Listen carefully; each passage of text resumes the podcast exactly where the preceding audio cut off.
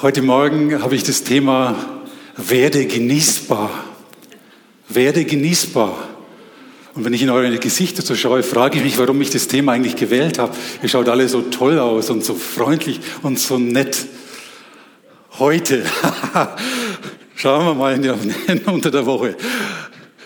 Darum geht es mir heute Morgen. Der Titel klingt provozierend, aber es geht mir um Frucht zu bringen. Frucht, Charakterveränderung, Jesus ähnlich zu werden, dass wir Frucht bringen, die bleibt. Halleluja, darum geht es mir. Ja, Anschluss zu dieser Predigt war vor ein paar Wochen, wo ich im Kinderdienst war und da kam, wurde ein Ich Bin-Wort Jesu Christi, äh, war der Leitvers. Es gibt ja viele Ich Bin-Worte auch von, von berühmten Persönlichkeiten, ich bin ein Berliner, sagt der John F. Kennedy da vom Rathaus Schönefeld in Berlin. Oder es gibt von weniger berühmten Persönlichkeiten oder die gerne berühmt sein werden. Ich bin ein Star, holt mich hier raus. Aber wir sind uns einig, dass die Worte Jesu, die Ich bin, Worte von Jesus, dass die einzigartig sind und dass sie herausfordernd sind. Und wenn man diese Worte liest, ich bin der gute Hirte, ich bin das Licht der Welt, ich bin der Weg, die Wahrheit und das Leben, ich bin der Anfang und das Ende. Dann wundere ich mich manchmal, wenn, wenn Leute sagen, Jesus, das war ein guter Lehrer. Nee, sein Anspruch war viel mehr. Er hat gesagt, ich bin Mensch, aber ich bin Gott und ich bin auf diese Welt gekommen, um diese Welt zu versöhnen. Und und ich habe mir rausgesucht heute das Wort in Johannes 15. Ich bin der Weinstock und ihr seid die Reben. Also nicht ich, sondern Jesus ist der Weinstock, sagt Jesus. Und wir lesen in Johannes 15, 1 bis 8 und das möchte ich komplett mal lesen am Stück, äh, um es auf uns wirken zu lassen. Und da sagt Jesus, ich bin der wahre Weinstock und mein Vater ist der Weingärtner. Jede Rebe an mir, die nicht Frucht bringt, die nimmt er weg. Und jede, die Frucht bringt, die reinigt er, er hebt sie hoch, dass sie mehr Frucht bringe. Ihr seid schon rein um des Wortes willen, dass ich zu euch geredet habe. Bleibt in mir und ich in euch. Wie die Rebe nicht von sich selbst Frucht bringen kann, sie bleibe denn am Weinstock, so auch ihr nicht. Ihr bleibt denn in mir. Ich bin der Weinstock, ihr seid die Reben. Wer in mir bleibt und ich in ihm, der bringt viel Frucht. Denn ohne mich, getrennt von mir, könnt ihr nichts tun. Wenn jemand nicht in mir bleibt, so wird er hinausgeworfen wie die Rebe und verdorrt. Und man sammelt sie und wirft sie ins Feuer und sie verbrennen. Wenn ihr in mir bleibt und meine Worte in euch bleiben, so werdet ihr bitten, was ihr wollt, und es wird euch geschehen. Hierin wird mein Vater verherrlicht, dass ihr viel Frucht bringt und meine Jünger werdet. Halleluja. Jesus greift hier das Wort, das Bild vom Weinstock auf, weil es jeder in Israel kannte. Ich habe mich gefragt, was Jesus heutzutage nehmen würde. Würde er es vielleicht sagen, ich bin dein Smartphone, ohne mich kannst du nichts tun? Schlechtes Bild. Ich glaube, wir verstehen dieses Bild heute auch noch. Zumal ich diese Woche mein Smartphone auch noch verlegt habe und meine ganzen um mich herum verrückt gemacht habe, ob sie es gesehen haben. Ich habe es gefunden. Halleluja. Also ist ein schlechtes Bild. Also wir, ich denke, wir sind vertraut und auch die Israeliten damals, die Hörer von Jesus waren vertraut. Im Psalm 80 haben sie gelesen, da heißt es, dass Gott, da vergleicht Gott Israel mit diesem Weinstock. Ich habe dich aus Ägypten herausgepflanzt und hineingesetzt in ein wunderbares, fruchtbares Land nach Kanaan. Und was erwartet er? Wunderbare Frucht. Aber er muss leider sagen, aus Untreu, weil das Volk Israel untreu war, keine Frucht brachte, veranlasste Gott, dass der schützende Zaun, die Mauer weggerissen wurde und wilde Tiere den Weinberg zerstören konnten. So schreibt, heißt es im Psalm 80. Oder in Jesaja. Der Jesaja schreibt von einem Freund, ich habe einen Freund, der hat ein wunderbares Land gekauft. Luther sagt, ein wunderbar fettes Land, ein fruchtbares Land. Er hat es umgegraben, der Freund. Er hat die besten Weinreben besorgt und sie eingepflanzt. Er hat schon mal die Kälter bereitet in Erwartung von guten Früchten und hat eine schützende Mauer um, dieses, um diesen Weinberg rum. Aber was muss dieser Freund sehen? Die Früchte, die da dran kommen, sind klein, sie sind sauer, sie sind ungenießbar. Und ich denke, auch wir verstehen das Bild von diesem Weinstock. Und wenn Jesus heute spricht oder sagt, ich bin der wahre Weinstock, dann meint er damit, ich bin der Weinstock. Wenn ihr an mir dran bleibt, dann bringt ihr wirklich Frucht. Ich bin jetzt nicht ein großer Weinbaufachkenner, aber ich habe mich ein bisschen damit beschäftigt und äh, will auch nicht so viel eingehen. Das kostet alles nur Zeit, aber es ist interessant. Weinbau ist eine hohe Kunst. Du musst das ist eine mühevolle Arbeit. Man muss den Boden vorbereiten. Am besten baut man eine Mauer rum, dass der Wind geschützt ist und dass keine Tiere, kein Tierfraß stattfindet. Und, äh, und wichtig ist der Schnitt, dass man das richtig macht. Ja, also da kann man viel verkehrt machen. Und, äh, aber wenn eine also ein Weinstock bei guter Pflege kann über 100 Jahre alt werden und immer noch gute Früchte bringen. Und jemand und einer, der nicht gepflegt ist, der nicht geschnitten wird, der bringt immer weniger und kleinere Früchte.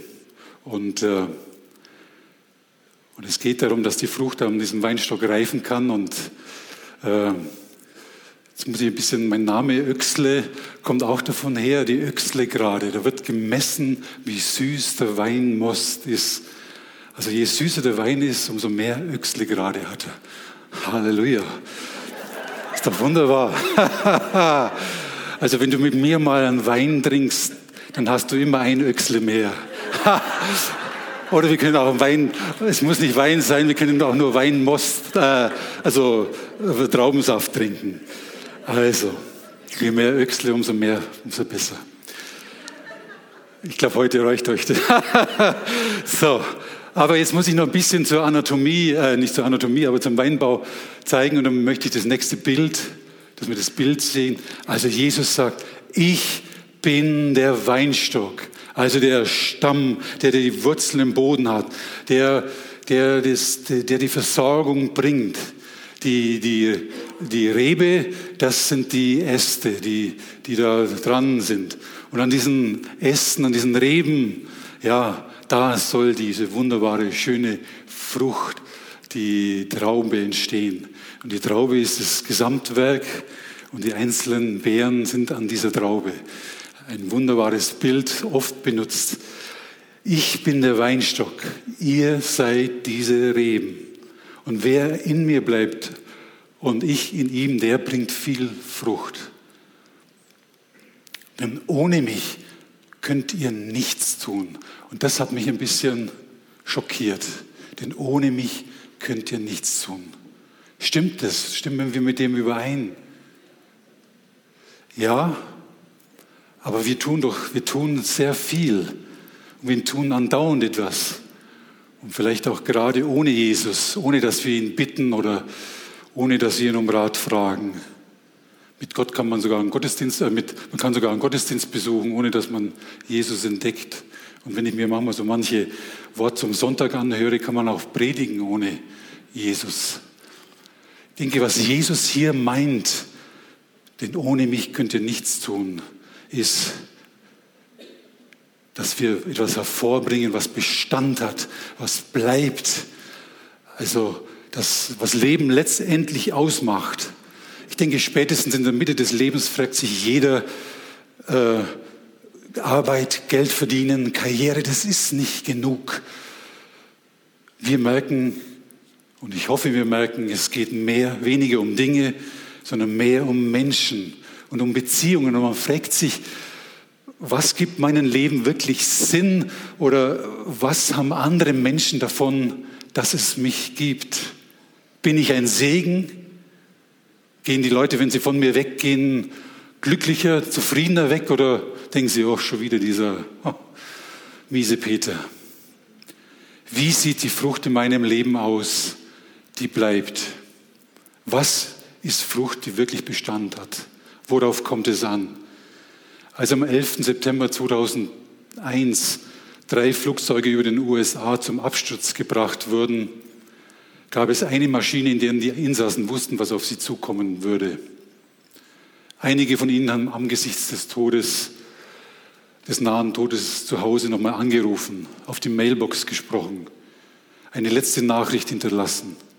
Und all diese Botschaften hatten nur ein einziges Thema. Dabei ging es nicht um, die, um, um Geld, Sex, Macht, die großen Themen unserer Gesellschaft. Es ging auch nicht um irgendwelche Vorsorge noch und Sicherheit. Es ging nur um eines. Es ging um Liebe. Ich liebe dich. Ich liebe euch. Sage es den Kindern, sage es meinen Geschwistern, sage es meinen Eltern. Ich liebe euch. Im Galaterbrief sagt Paulus ganz klare Antwort darauf, was gute und schlechte Früchte sind in unserem Leben. Die schlechte Frucht ist das, was wir aus unserem Fleisch, aus unserem eigenen herausbringen. Da möchte ich gar nicht groß darauf eingehen. Wir kennen das alles. Hass, Spaltung, Streit. Aber hier ist Jesus sagt, die gute oder Paulus sagt, die Frucht des Geistes, die Frucht des Geistes Jesus Christi ist Liebe. Es ist Freude, Friede, Geduld, Freundlichkeit, Gütigkeit, Glaube, Sanftmut, Keuschheit. Eine Liebe, Liebe, die zu Gott und die Liebe zu dem Nächsten, die das Beste für ihn sucht, die nicht ihm nach dem Mund redet, sondern Liebe, die auch die Wahrheit spricht, weil alles andere wäre lieblos. Eine Freude, die immer wieder staunt über das, was Gott in dem Leben, in unserem Leben tun und tun möchte. Und ein Friede, der unabhängig ist von uns, aus unseren äußeren Bedingungen. Eine Geduld, die uns alle so schwer fällt manchmal. Freundlichkeit, auch wenn wir manchmal unter Zeitdruck sind. Güte, die verzeihen kann und den anderen annehmen kann. Glaube an Gott und an seine unbegrenzten Möglichkeiten in unserem Leben. Sanftmut, die nicht mit Schwäche zu verwechseln ist, sondern die aus einer inneren Stärke herauskommt. Und die Keuschheit, die seltene Tugend der Selbstbeherrschung. Und wenn, ich mir, und wenn wir uns diese Früchte so alle anschauen, dann sind es Früchte, die im, im, im Miteinander, untereinander zum Tragen kommen sollen. Es sind Charaktereigenschaften, es sind innere Werte. Und wenn wir diese Früchte entwickeln, dann wirst du genießbar. Halleluja. Du wirst ansteckend für deine Mitmenschen. Halleluja. Ich bin, die Welt, ich bin überzeugt, dass die Welt nach Menschen lechzt, die die, die, die, die, die, nach Menschen, die Reben an Gottes Weinstock sind und die wunderbare Früchte, diese Früchte hervorbringen. Und letztendlich ist die Frucht, die aus diesem allen hervorkommt, wenn wir diese Früchte tragen, äh, sind, dass wir Menschen auch für Jesus begeistern. Das ist, was die Bibel davon auch berichtet, wenn sie sagt, Salz und Licht zu sein für diese Welt. Es hat mal ein schlauer Mensch gesagt, der Weg, möglichst viele Menschen in den Himmel zu bekommen, besteht darin, den Himmel in möglichst viele Menschen zu bekommen. Ich sag's nochmal. Der Weg, möglichst viele Menschen in den Himmel zu bekommen, besteht darin, dass wir Christen den Himmel in uns bekommen, dass wir das widerspiegeln, was Jesus ist in unserem Leben. Halleluja. Und ein anderer schlauer Mensch hat gesagt, es ist nicht so wichtig, so unbedingt so wichtig, was wir tun für Gott, sondern in erster Linie, was aus uns, was aus mir wird, was er uns aus uns machen kann. Das ist für Gott wichtig.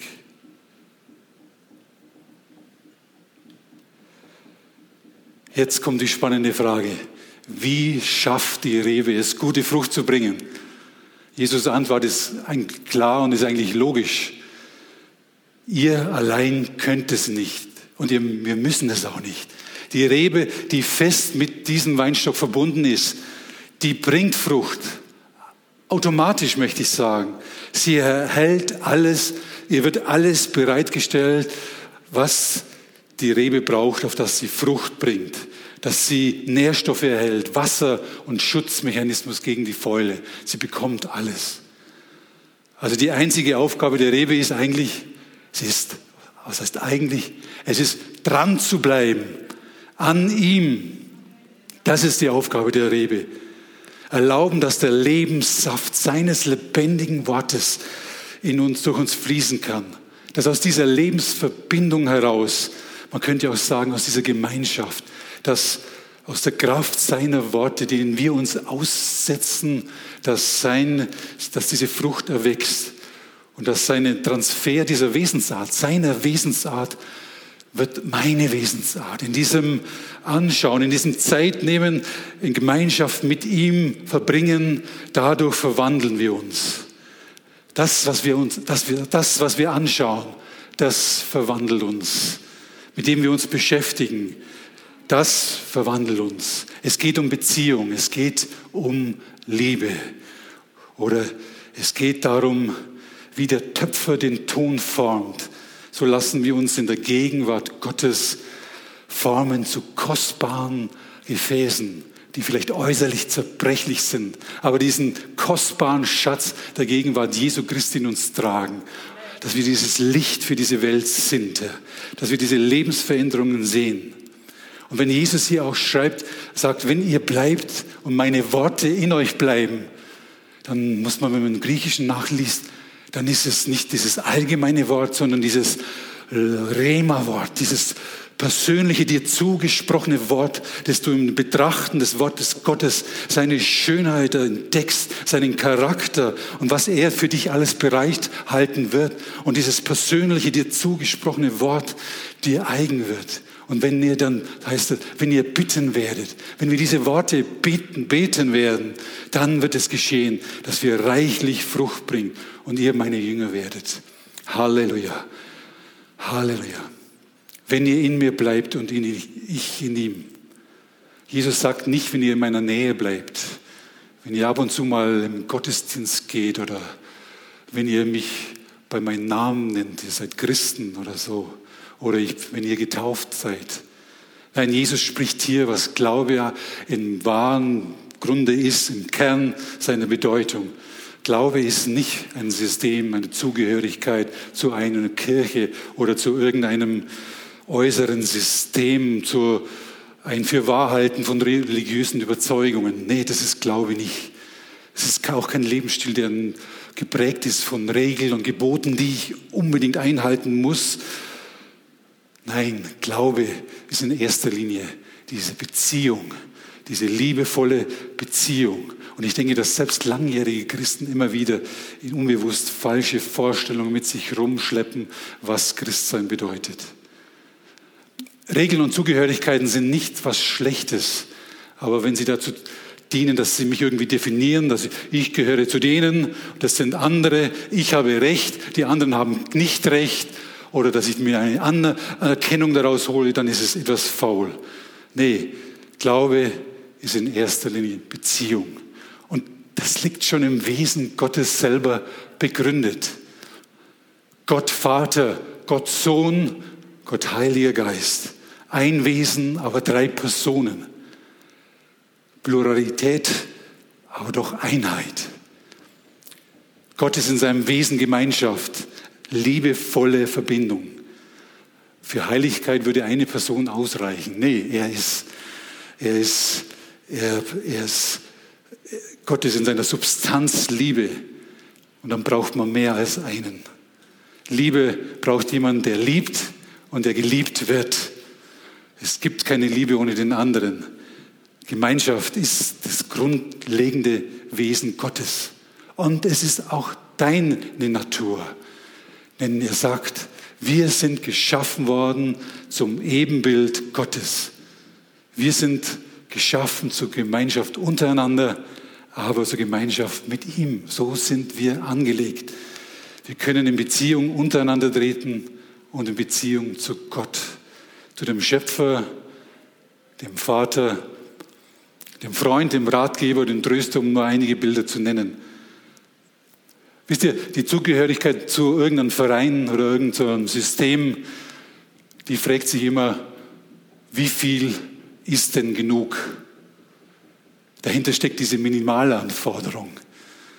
Wie viel muss ich mindestens bringen, damit ich noch innerhalb dem bleibe und noch dazugehöre? Wie oft muss ich vielleicht im Gottesdienst in diesem Jahr gehen? Reicht Weihnachten, Ostern und ab und zu mal zwischendurch? Wie oft muss ich beten? Wie oft muss ich in der Bibel lesen? Fast scheint es ein bisschen in diesem System darum zu gehen, Punkte zu sammeln. Wie viele Punkte muss ich sammeln, damit ich gerade noch in dem System bleibe, damit ich nicht rausfalle? Du kannst ja mal ein Experiment machen. Du kannst mal, wenn du verheiratet bist oder in einer festen Beziehung bist, kannst du mal deinen Partner fragen, äh, du Schatz, was ist die, was ist die Mindestanforderung, dass wir zusammenbleiben? Wie, wie weit dürfte ich gehen, um noch mit dir zusammen zu sein? Vielleicht probierst du es lieber nicht. Es könnte das nämlich das Ende dieser Beziehung, das zumindest des Gesprächs sein. Nee, liebevolle Gemeinschaft, Leidenschaft, die gibt sich nicht mit Minimalanforderungen zufrieden, sondern es ist das Gegenteil. Sie will die Fülle. Liebe, Gemeinschaft will die Fülle haben. Und so ist es auch mit Jesus. Er möchte dich ganz und jetzt drängt sich diese Frage auf, wie bleiben wir dran? Wie bewerkstelligen wir das, dass wir in dieser Lebens- und Liebesbeziehung den Draht nach oben nicht verlieren, wenn wir in all diesen Alltag, in dem wir so stecken, dass wir das nicht verlieren? Heißt es, dass wir den ganzen Tag mit der Bibel unter Arm rumlaufen, dass wir ständig beten? Nein, ich, ich glaube, die Frage müsste richtiger heißen, was hält uns eigentlich von dauerhafter Veränderung in unserem Leben ab, nach der wir uns eigentlich doch alle so sehr sehnen? Was hält uns ab? Und ich habe zwei Dinge, die mir da kamen. Und es, und es geht zum einen, hat es was mit Entschleunigen zu tun. Es hat was mit unserem Lebenstempo zu tun. Wenn wir ehrlich sind, denke ich, müssen wir uns manchmal eingestehen, dass wir einfach zu beschäftigt sind, um echte Veränderung gar keine Zeit in unserem Leben hat. Aber die Frage ist tatsächlich mit dieser Entschleunigung, bleibe ich in diesem Hamsterrad oder begebe ich mich auf diese Töpferscheibe, in diese Gemeinschaft, wo ich Veränderung finde. Für Gott ist wichtig, was aus mir wird. Nicht so sehr, was ich so alles tue und erreicht habe. Wohin ich mich entwickle, das ist für ihn entscheidend.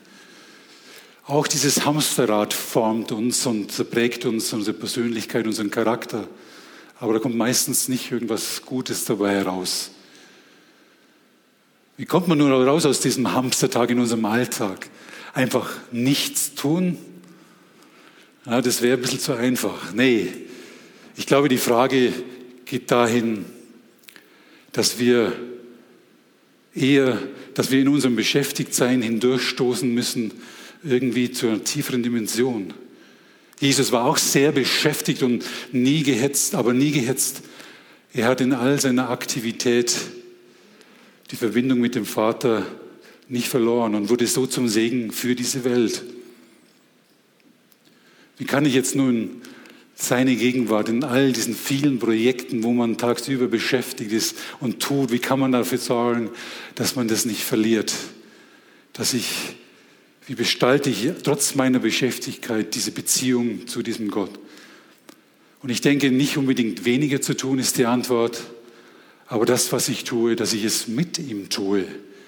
Bewusster, offener, aufmerksamer, hörender, mit ihm Anstatt von einem Projekt zum nächsten zu springen, denke ich, brauchen wir alle Momente, in denen wir innehalten. Es müssen keine langen Pausen sein, aber es reicht ein Augenblick der Reflexion, der Besinnung.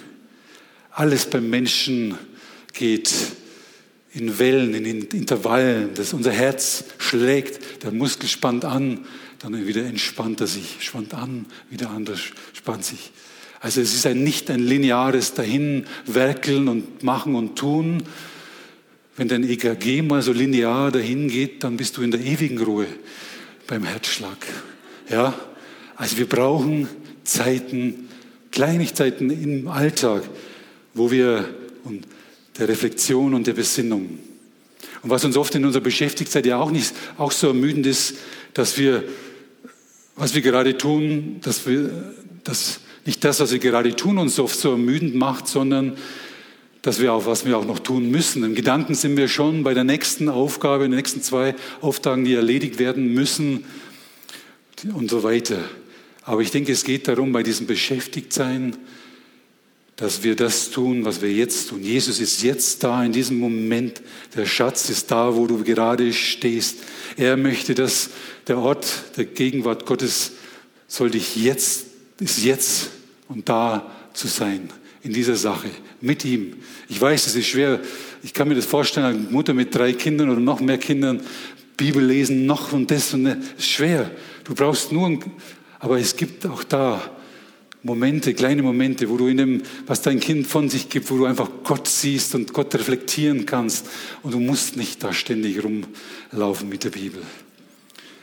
Also es geht nicht um Multitasking, sondern das zu tun, was dran ist. Mit Gott. Momente zu nehmen, ähm, keine kurze Pausen einzuüben, sich der Gegenwart Gottes gegenwärtig zu machen.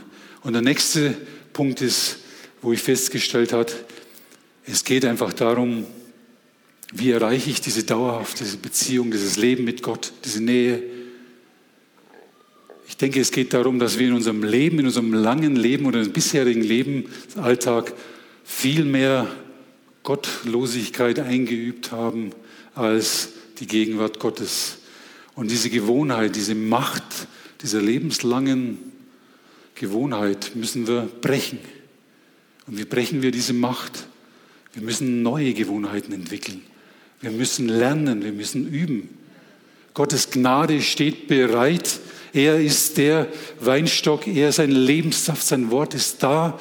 Aber du musst den Schalter, da, hängt, da musst du einen Lichtschalter anmachen, dass diese Kraft, dieser Lebenssaft in dein Leben kommt. Er ist da, aber du musst dich das gegenwärtig machen. Du musst es, dieses Worte, diese liebevolle Gegenwart in deinem Leben bewusst machen. Du musst diese Worte bekennen in deinem Leben. Ja, du, und dazu gehört Übung. Paulus sagt, übe dich zur Gottseligkeit. Die leibliche Übung ist zu wenig Nütze oder zu wenig Nütze, sagt er in 1. Timotheus. Die Gottseligkeit aber ist zu allen Dingen Nütze, weil sie die Verheißung des Lebens jetzt und des ewigen Lebens hat. Das Wort üben hier, was hier gebraucht wird, heißt Gymnas. Da kommt das Wort Gymnasium her, wo wir unsere Kinder lernen, wo sie üben, wo sie trainieren oder wo die, äh, dieses Gym in Englischen, diese, die Muckibude, ja, wo du da lernst, deine Muskeln zu trainieren. So müssen auch wir trainieren, uns dieser, immer wieder diese Gegenwart Gottes in unserem Alltag, diese Impulse Gottes in unserem Alltag aufnehmen und Zeitpunkte schaffen, wo wir, die, wo wir äh, innehalten und Gott in uns sprechen lassen. Übe dich zur Gottseligkeit. An anderer Stelle sagt Paulus, arbeitet mit Furcht und Zittern. Und dann sagt er, denn Gott wirkt in euch, beides, das Wollen und das Vollbringen. Es ist beides. Wir vielleicht betonen oft manchmal zu sehr die Gnade, es ist alles Geschenk. Ist es auch. Aber wir müssen üben. Wir haben es gerade gehört, der kleine Noah, oder er hat schon im Verborgenen zwei Jahre geübt. es kommt, es fällt kein Meister vom Himmel. Wir brauchen üben. Und genauso wie wir in unserem Leben, bisherigen Leben oftmals Dinge eingeübt haben, die, die Gott nicht gefallen, Gottlosigkeit eingeübt haben, so müssen wir auch in unserem Alltag immer wieder das trainieren, einzuüben, dass wir Gottes Leben in uns hervorkommt, dass es, dass es bereit steht. Und wisst ihr, jeder Tag unseres Lebens hat die, die Potenzial, einen Sturm hervorzubringen. Ja? Und dann ist die Frage, wie reagiere ich darauf? Verfalle ich wieder in meine alten Gewohnheitsmuster und Gewohnheiten oder bin ich trainiert? Bin ich darauf vorbereitet? Nehme ich die richtige Reaktion darauf ein? Da geht es darum, einen anderen Gedanken zu denken. Wenn da Gedanken kommen, die nicht von Gott sind, dann geht es darum, neue Gedanken, dieses Wort, was Gott über dich spricht, auszusprechen, neue Gedanken, neue, Neues hervorzubringen, den Gedanken neue Richtung zu bringen, das Wort Gottes zu bekennen und diese falschen Dinge niederzureißen. Halleluja. Ja, es geht um Veränderung unseres Charakters. Dieses was Gottseligkeit, was hier beschrieben ist, das klingt immer so gottselig. Ja. ja, es ist ein Leben, das ist ein Lebensstil, der mit von Gott geprägt ist. Und darum geht es. Ein Lebensstil, der nach Gottes Meinung fragt, nicht nach Menschenmeinung, der nicht meine alten Erfahrungen aus der Vergangenheit höher achtet, äh, wichtig erachtet, sondern Gottes Meinung über mich. Ein Lebensstil, wo sein Wort stärker ist als alles andere, als all diese Katastrophengedanken, die in unserem Alltag auch kommen, ja, ja, die uns den Frieden rauben wollen. Ein Lebensstil, wo seine Liebe, seine Vergebung und seine Zuneigung stärker ist als meine Unvergebenheit, meine Enttäuschung über mich oder über andere, wo seine Liebe und Wertschätzung stärker ist als meine Selbstverurteilung. Ein Lebensstil, wo Gott das letzte Wort hat. Sein Wort. Halleluja. In unserem Leben. Darum geht es. Halleluja. Es geht um Veränderung. Halleluja. Und um unser Charakter. Eine, dass wir eine einzigartige Persönlichkeit werden. Es geht jetzt nicht wieder verzweifelte Versuche darum, irgendwie was zu tun, um wieder perfekter zu werden. Das ist es nicht, sondern ja, Gemeinschaft mit ihm zu verbringen.